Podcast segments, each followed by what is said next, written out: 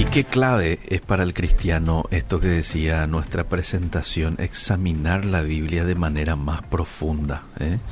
Eh, porque si lo tomamos así a la superficialidad nomás, se cometen errores en el proceso, profe, y estamos este, bueno, somos seres humanos, cometemos errores este, a cada momento, pero a la hora de estudiar este libro, a la hora de escudriñar lo que Dios dijo, lo que Dios dice, me tengo que tomar el tiempo para estudiarlo y de manera correcta. ¿eh? Y esto lo hacemos gracias al apoyo, un excelente apoyo que nos brinda definitivamente el CENTA desde hace unos, este, un poquito más de un año. Así que este, aprovecho, aprovecho que estoy con el director general aquí del CEMTA para este, agradecer de que estén con nosotros invirtiendo de su tiempo y de su conocimiento para el oyente del otro lado que está allí en, en la lucha y en el proceso de crecimiento en la vida cristiana y ustedes con esto puedan aportar precisamente a eso. Sí, gracias Eliseo. Buenos días, Eliseo, a toda la audiencia, un gusto estar otra vez. Eh, sí, para nosotros es un privilegio realmente poder compartir a través de la radio. Eh, yo quisiera, creo que hay una reunión del Consejo Directivo o algo así, quisiera hacerles una, una ¿Cómo es? Una sugerencia. Sí. Trasladen la radio a San Lorenzo. Eso me ahorraría un montón de, tráfico. Señores del Consejo Directivo, aquí cerca nomás están, porque están reunidos ahí. Eh, aquí hay una propuesta del director del CENTA, ¿eh? o por lo menos tener allá un... Sí, eh, una, estudio de grabación. Un estudio de exteriores, más o menos, ¿verdad? No, no estaría mal. Está bien. No, para nosotros es un privilegio. Es un privilegio poder compartir. Estamos ahí en el día a día con los estudiantes y compartiendo y discutiendo y a veces bien airados estamos ahí ida y vuelta y cada uno está buscando argumentos, pero siempre con el afán de seguir aprendiendo, siempre con el afán de, de, entender mejor a la palabra de Dios. Y es ese, por eso la Biblia bajo la lupa es ese espacio que se dedica a estudiar la Biblia, a estudiar mm. cosas que tienen que ver. Y quizás, y como hoy por ejemplo, no vamos a estudiar así un pasaje preciso en el sentido de ahora qué es lo que el autor quiso decir, si nos vamos a, detener en, en, una nota al pie, en una nota al pie, pero que para el lector, y, estimo y estoy convencido de que muchos de los que nos están escuchando y oyendo o viendo, ah. son lectores de la Biblia y la escuchan, ah, quizás en el audio, eso es muy común, eh, de que puedes descargarle las aplicaciones y en el tráfico estás escuchando, la están leyendo a la, a la mañana con el matecito ah. y de repente uno tropieza sobre ciertas anotaciones. Por ejemplo, la vez pasada ya estuvimos hablando de ese texto de Juan 8, ¿verdad? La mujer que cayó en adulterio. Cierto y ya nos tropezamos con una pequeña nota al pie, por lo menos en algunas Biblias. No sé si en todas, pero en muchas Biblias tenemos una pequeña nota al pie. Y hoy vamos a hablar de otra nota al pie en un texto. Y quiero, quiero ayudar al, a la audiencia a entender un poco qué es lo que significa, qué es lo que pasa en, este, en este preciso pasaje. Estamos ahí hablando de Marcos capítulo 16. Bien. Em, en el 9. Y efectivamente en el capítulo 16, versículo 9, hay una nota. No sé si vos tenés ahí en la versión digital, si hay una nota o ahí. A ver, voy a ir a la Biblia impresa que tengo. Ok. Viste, a veces hay que volver a la, vista, la Biblia impresa. ¿eh? razón. yo les hincho a los estudiantes siempre, buen creyente tiene Biblia a mano y sacan sus celulares. No, no, yo dije, Biblia.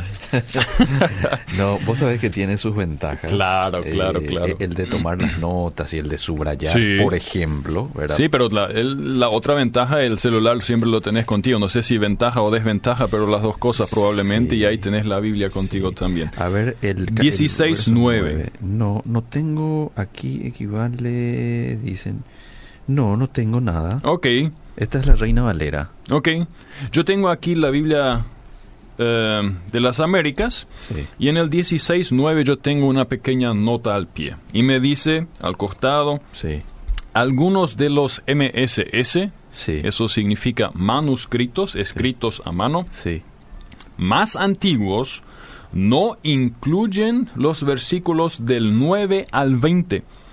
Mm. Y ahí el lector quizás a la mañana estuvo con su matecito leyendo Marcos 16, empezó la resurrección. O, bueno, quizás estamos ahí hablando de un texto que se lee normalmente en Pascua, ¿verdad? Sí. María Magdalena, María de Madre y Salomé, madre de Jacobo y Salomé compraron especies aromáticas para ir a ungirle. Jesús está en la tumba. Y se van y después se acercan y, epa, está abierta la tumba, ¿verdad? Sí. No voy a leer todo el pasaje, se asustan y hay un, un hombre vestido de ropaje blanco y le habla a ellos Mm. Y le dice, y quizás puedes leer los versículos 6 al 8, por favor. Sí, ¿cómo no? ¿Eh, ¿Seis? Marcos 16, 6 al 8. Ok. Dice, mas él les dijo, no os asustéis. ¿Buscáis a Jesús Nazareno? El que fue crucificado ha resucitado. No está aquí. Mirad el lugar en donde le pusieron. Pero id, decid a sus discípulos y a Pedro que él va delante de vosotros a Galilea. Allí le veréis como os dijo. Y ellos se fueron del sepulcro porque les había tomado temblor y espanto. Ni decían nada a nadie porque tenían miedo. Punto final. Sí, Y ahí termina. sí. O sea, hay muchas, y, y les dejo ahí con esa impresión. Ajá. Hay manuscritos y algunos de los manuscritos más antiguos terminan ahí. Terminan ahí. Terminan ahí. Ahora, mi Biblia acá impresa que tengo, después habla de la aparición de Jesús a María, Magdalena, Sí. habla de la aparición a los discípulos, habla de la gran comisión, los textos tan Sí. conocidos como el 16, 15 y 16, ¿verdad? Ajá. El que creyere y fuere bautizado será salvo, mas el que no creyere será condenado. ¿Cuántas veces hemos predicado de esto? Exactamente. Sí. Eh, y estas señales seguirán a los que creen en mi nombre, echarán fuera demonios, hablarán nuevas lenguas y tomarán en las manos serpientes, mira. Y si bebieren cosa mortífera no les hará daño, sobre los enfermos pondrán sus manos y sanarán. Así mismo. Sí. Y después todavía la ascensión de Cristo. Mm, Mira, y ahí tenemos un problemita, porque si hay manuscritos antiguos que terminan en el 16.8, sí. mujeres huyendo del sepulcro, ¿qué pasa ahí? Es un final como me lo imagino el final del Evangelio. Mm, En verdad que no. Ahora, para tranquilizar, al fin y al cabo no cambiaría ninguna enseñanza bíblica porque tenemos al Evangelio de Mateo, tenemos al Evangelio de Lucas y tenemos al Evangelio de Juan, el libro de Hechos que nos relatan sin ninguna duda de que Jesús aparece a otras personas, de que Jesús da un encargo a los Comisión, discípulos, la comisión, Mateo 28, y de que Jesús asciende al cielo. O sea, no estamos hablando de que si no tuviésemos esa información nos faltaría algo importante, pero estamos hablando de una pregunta, ¿qué pasó aquí? mm, ¿Qué significa? ¿Cómo yo tengo que ubicar? Yo me imagino u- alguien que por primera vez lee esa nota al pie. sí. Que el Marcos 16 del 9 en adelante no aparece en algunos manuscritos importantes. Y es ahí donde nosotros usamos en la teología lo que se llama la crítica textual. Ahora, eso tengo que explicar. Eso no significa que ahora estamos criticando la Biblia. No, no tiene nada que ver. Es, un, es un término donde la crítica textual se detiene para analizar y ver cuál es la mejor versión del texto. Ok. Eh, en Fundamentos, el programa que tuvimos el sábado con, eh, en el espacio de la Iglesia Más que Vencedores con el pastor Emilio Agüero, estuve yo hablando de la superioridad de la Biblia con respecto a otros, um, a otros textos, a otros libros. Sí. La, la Biblia es superior. Claro. Y, y seguramente ese, ese programa está todavía en las redes Sí. eh, o en, Sí, en- en el podcast y ustedes pueden ir a es- escucharlo. Tenemos ningún otro texto existente que es tan bien atestiguado como la Biblia. Ok. Ok. Pero tenemos también que entender que nosotros no tenemos los originales, se perdieron. Ya hablé en el otro programa de que se escribió sobre el papiro, eso se pudre. Chao. Sí. Pero tenemos muchos textos. Y aquí tenemos, junto con Juan 8, otro texto bastante largo Mm. donde es difícil de reconstruir qué es lo que pasó aquí, por qué algunos textos importantes no lo tienen. ¿Qué, qué significa textos importantes? Dentro de la crítica textual uno tiene, bueno, estamos hablando de 5.886 diferentes testigos textuales. Algunos tienen pedazos, otros son libros enteros, otros son ya una recopilación con varios libros que sobrevivieron en diferentes contextos. En Egipto se encontró un montón, en, en Israel, Palestina se encontró un montón, y así sucesivamente. Algunos llegaron a Roma. Ok. Tenemos cuatro prácticamente que son los llamados gran, eh, textos de gran peso. Ajá. Está el, el Códice Vaticano, que está en la Biblioteca del Vaticano, un códice del siglo IV, muy antiguo, muy completo, de todo el, el, eh, gran parte del Antiguo Testamento y también del Nuevo Testamento. Tenemos el Códice Sinaítico, que fue encontrado en los años 1850 o 40 por Tischendorf en la península de Sinaí, y por eso Sinaítico. Ten- es otro muy amplio, muy completo manuscrito, ah, escrito a mano, que sobrevivió y hoy lo tenemos también del siglo IV después de Cristo. Ajá.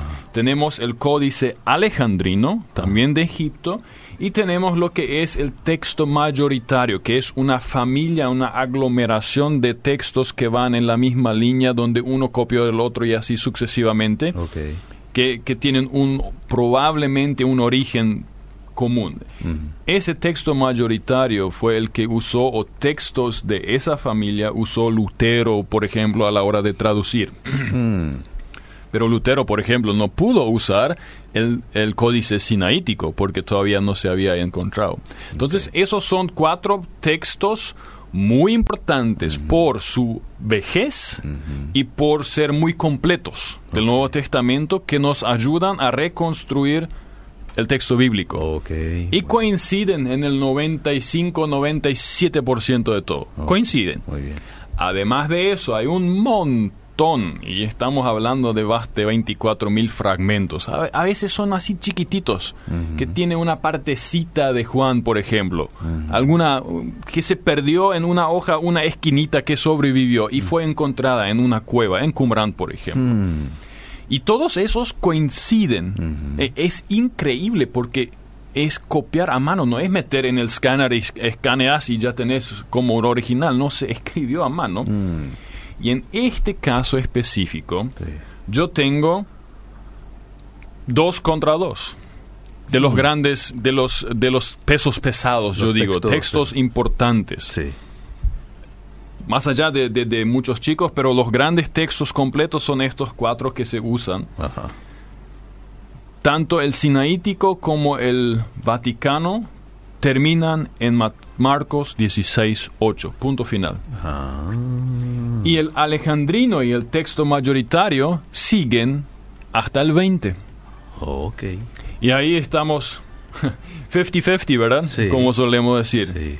Y, y ahora, ¿cuál habrá sido el fin original? Porque siempre el que trabaja con la crítica textual son traductores bíblicos, son personas que, que trabajan en la, en la crítica textual, analizan los viejos fragmentos, siempre quieren ver, bueno, tratan de reconstruir qué habrá pasado, qué surgió. ¿Se perdió una parte? ¿O cuál sería la otra opción? Lo agregaron. Alguien lo agregó. Sí. Entonces, ¿qué es más factible?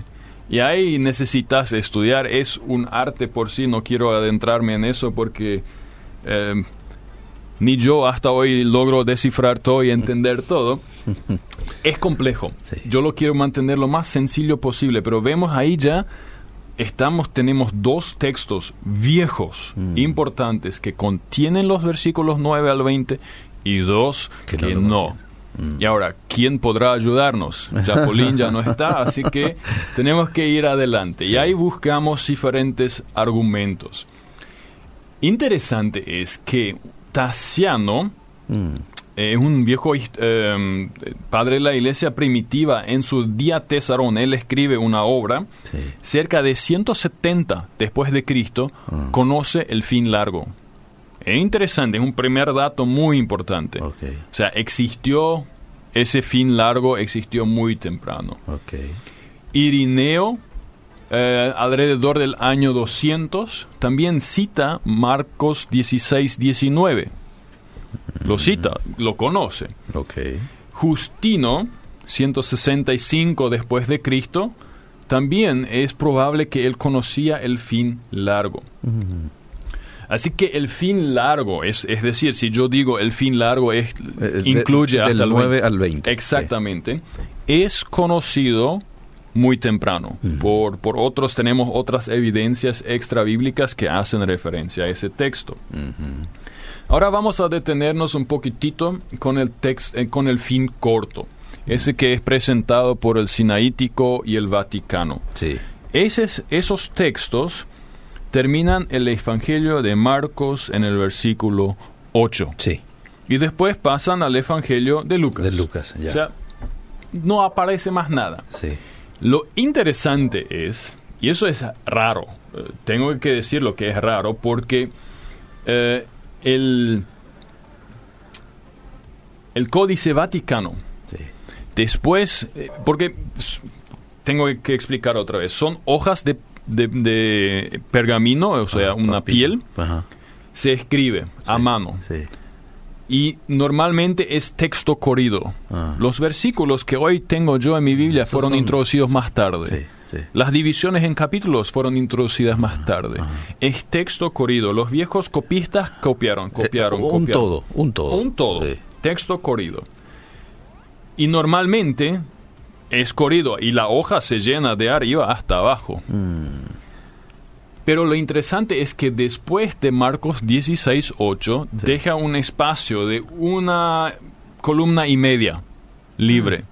Eh, Y eso es raro. Normalmente no sucede eso.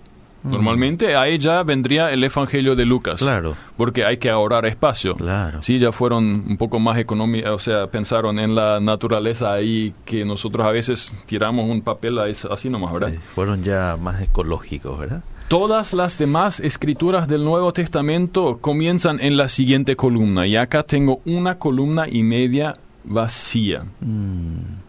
Ahora, ¿Qué significa eso? ¿eso qué significa exactamente y con qué me deja? Pero es una observación. En ese momento es nada más una observación. Muchos manuscritos menos relevantes, además de esos dos pesos pesados, tienen el fin corto.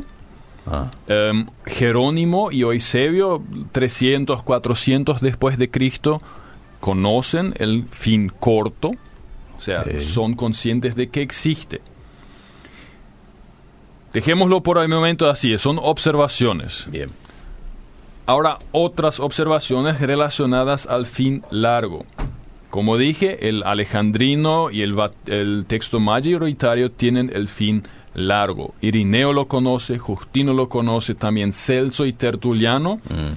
Y dentro del transcurso del siglo IV, el fin largo encontró una amplia aceptación. Para- aparece prácticamente en la mayoría de los textos que, que hoy tenemos a mano de aquel tiempo. Ok.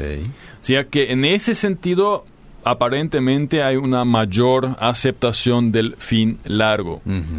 Hoy, entre los teólogos, en realidad es un poco al revés. La mayoría prefiere el fin corto Ah, por ciertas argumentaciones eh, teológicas, argumentaciones científicas que yo no todas las puedo compartir, pero algunas sí son interesantes eh, para tener en cuenta. Algunos dicen, y ahora eh, entramos, esas son observaciones, digamos, externas, que no tienen que ver con el contenido del texto todavía. Ah.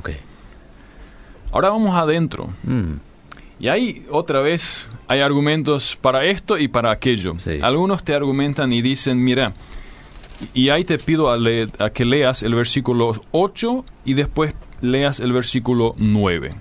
Y ellas, está hablando de... eh, De las mujeres. De las mujeres. Y ellas se fueron huyendo del sepulcro porque les había tomado temblor y espanto. Ni decían nada a nadie porque tenían miedo. Habiendo pues resucitado Jesús por la mañana, el primer día de la semana, apareció primeramente a María Magdalena, de quien había echado siete demonios. ¿Hasta ahí? Sí, hasta ahí, es suficiente. Decime, ¿vos ves una conexión entre el versículo 8 y el 9? Ellas se fueron, se, uh, habían tomado temor, habiendo resucitado Jesús por la mañana, el primer día. Eh, sí. Sí, en cierto sentido sí, pero por otro lado hay un cambio bastante brusco, ¿verdad? Sí, sí, Mujeres huyendo del sepulcro y de repente está hablando de una aparición a María Magdalena. Hay un cambio. Y te, hace la salvedad al día siguiente. Eso sí, eso sí, y eso es una, una observación muy importante, Eliseo. Porque hay personas que me dicen y teólogos que argumentan que hay una falta de unión entre el 8 y el 9. Ah. Eso significaría, mm. ahora estoy siguiéndoles en su argumentación, que el 9 fue agregado posteriormente, pero ya no por Marcos. Porque hay un cambio brusco. Yo no creo eso. Eh, y también Farmer, un teólogo, dice, mira, hay una conexión muy buena es otro tema, pero está la salvedad al día siguiente. Hay una conexión.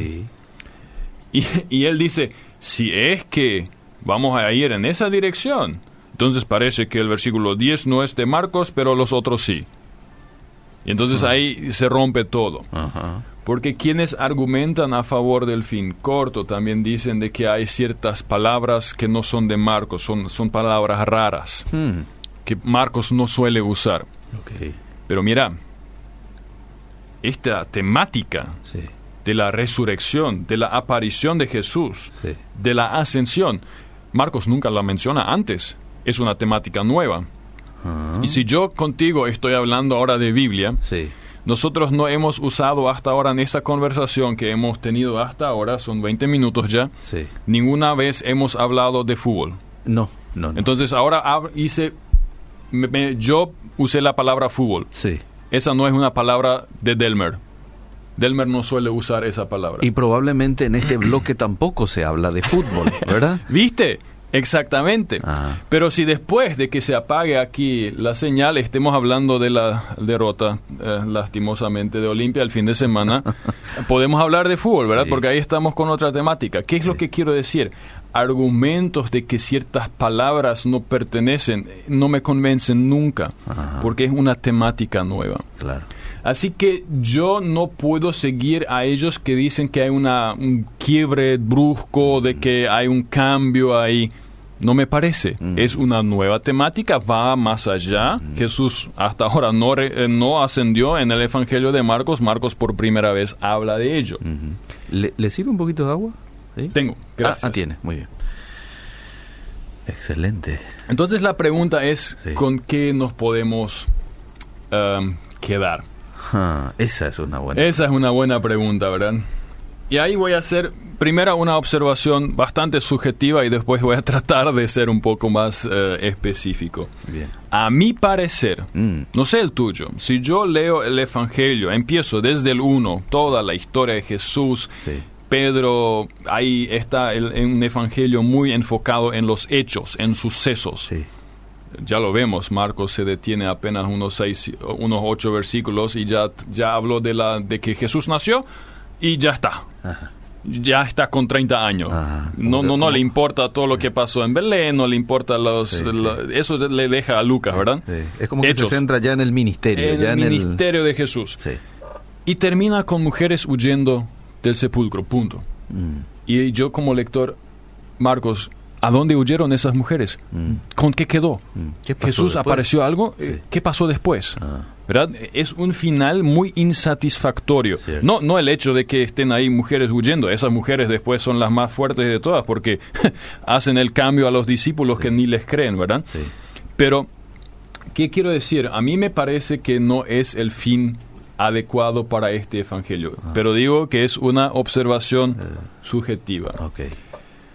Yo no puedo explicar del por qué existen esos diferentes textos? Hasta ahora no, no tengo la, la respuesta. Mm, Yo no sé exactamente por qué el Vaticano y el, el Sinaítico no tienen los versículos 9 al 20. mm, Y además, ¿por qué deja esa columna abierta? No lo sé, no tengo una explicación convincente.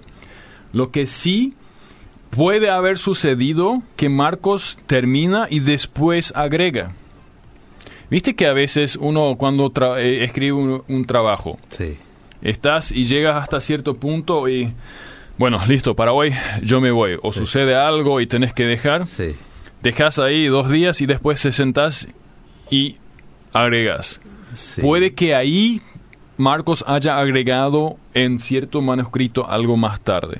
No sé, yo estoy imaginando, puede ser. Puede ser que uno de sus compañeros le dijo, no, así no puede ser, tenemos que agregar y con el bien, bien la vista buena de Marcos agregó algo. No lo sé. Y en caso de que haya agregado del 9 al 20, lo más probable es que lo hizo quizás unos días después, ¿verdad? Eh, no precisamente en el mismo día en el que dejó hasta el versículo 8. Exactamente. ¿verdad? Entonces eso es lo que se registra y lo otro que ya agregó hay muchos que no lo registran. ¿no? Exactamente. Lo que quiero que todos entiendan, Sí. yo no tengo la respuesta última a cómo es que algunos textos no tienen. Yo creo que hay muy buena y muy vieja testificación de que los textos de los versículos 9 al 20 son originales. Ajá, Por un lado. sí. Estoy convencidísimo de que no es un final falso, apócrifo, agregado posteriormente. ¿Por qué no? Porque grandes verdades bíblicas son proclamadas en estos textos y esas verdades bíblicas están de acuerdo con el resto de la Biblia. No Hmm. tengo nada en los versículos 9 al 20 que contradiga alguna otra parte de la Biblia. Ok. Entonces por eso va con el tono y el contenido está conforme a la enseñanza bíblica y termina el Evangelio de una manera digna. Ok. ¿Cómo sucedió esto de que algunos textos son más cortos? No lo sé. Tengo algunas explicaciones hipotéticas, pero una vez más, tengo también muy buenos argumentos, muy viejos eh, testimonios que tienen el fin largo, que terminan en el 16. Así que, estimado oyente, con gusto seguí estudiando el Marcos capítulo 16 del 9 al 20 y sobre todo, ayúdenos y entre todos nos ayudemos a cumplir lo que dice el versículo 15. El verso 15 dice, y les dijo, id por todo el mundo y predicad el Evangelio a toda criatura. y no nos detengamos en discusiones sobre si ahora esto se puede usar o no se puede usar, Sí. sino hagamos esto. El mundo necesita escuchar el Evangelio. Sí, totalmente. Y así como usted dijo, esto no del 9 al 20 no contradice lo que ya uno encuentra, porque esto esto del id, este versículo 15, Ujú. uno lo encuentra en Mateo 28. Exactamente. Exactamente. Bueno, siga usted leyendo, siga usted memorizando estos textos, siga usted predicando acerca de esto, ¿eh? aunque aparezca esa nota al pie de, de la letra allí que diga que no aparece Sí, en alguna. así que Bueno. si ustedes tienen esa nota al pie Sí. en sus Biblias, Sí. eh, saben ahora del por qué aparece ahí, qué significa, y espero que les haya ayudado a poder ubicarlo un poco mejor. Nos ha ayudado bastante. A ver, tenemos dos minutos aún de tiempo y quiero leer un poco los mensajes de la audiencia. Gran enseñanza. ¿Cómo aprendo con ustedes? Dice Ali. Eh, ja, ja, ja, qué chistoso lo del chapulín, me hizo reír. Estoy escuchando el programa. eh, qué, buen, qué, qué buen desarrollo, ok. Eh, desde Curuguatú, en sintonía. Muy bien. A ver qué más hay por aquí. Ok, ya son preguntas. Bueno, mucha gente valorando este, la enseñanza del día de hoy. Una vez más, eh, doctor Delmer, yo quiero agradecerle su tiempo hoy con nosotros y el desarrollo de este tema tan importante y oportuno. Gracias y quiero aprovechar lo- la oportunidad para invitar a toda la audiencia a participar quizás de forma presencial. Pueden inscribirse todavía. Mañana tendremos en el SEMTA una charla sobre el tema sí, del sí. Matrimonio, divorcio y recasamiento. Eh, va a estar va a ser transmitida vía YouTube Live también, así que pueden conectarse desde sus casas, desde la comodidad de su hogar. Y vamos a discutir un tema creo que muy pertinente y lastimosamente muy importante. De, ¿Por qué digo lastimosamente? Me gustaría no tener que hablar del tema en las iglesias, pero lastimosamente tenemos que hablar de eso. hablar. Sí, Así que una invitación muy cordial. Eso queda, eh, va a quedar en las redes sociales. Eso va a quedar en, en caso de que alguien hoy no pueda, Exactamente. pueda seguir. Bien. Eh, ¿Es mañana a qué hora? A las 19.30. 19.30. Muy bien. Seguimos. Gracias.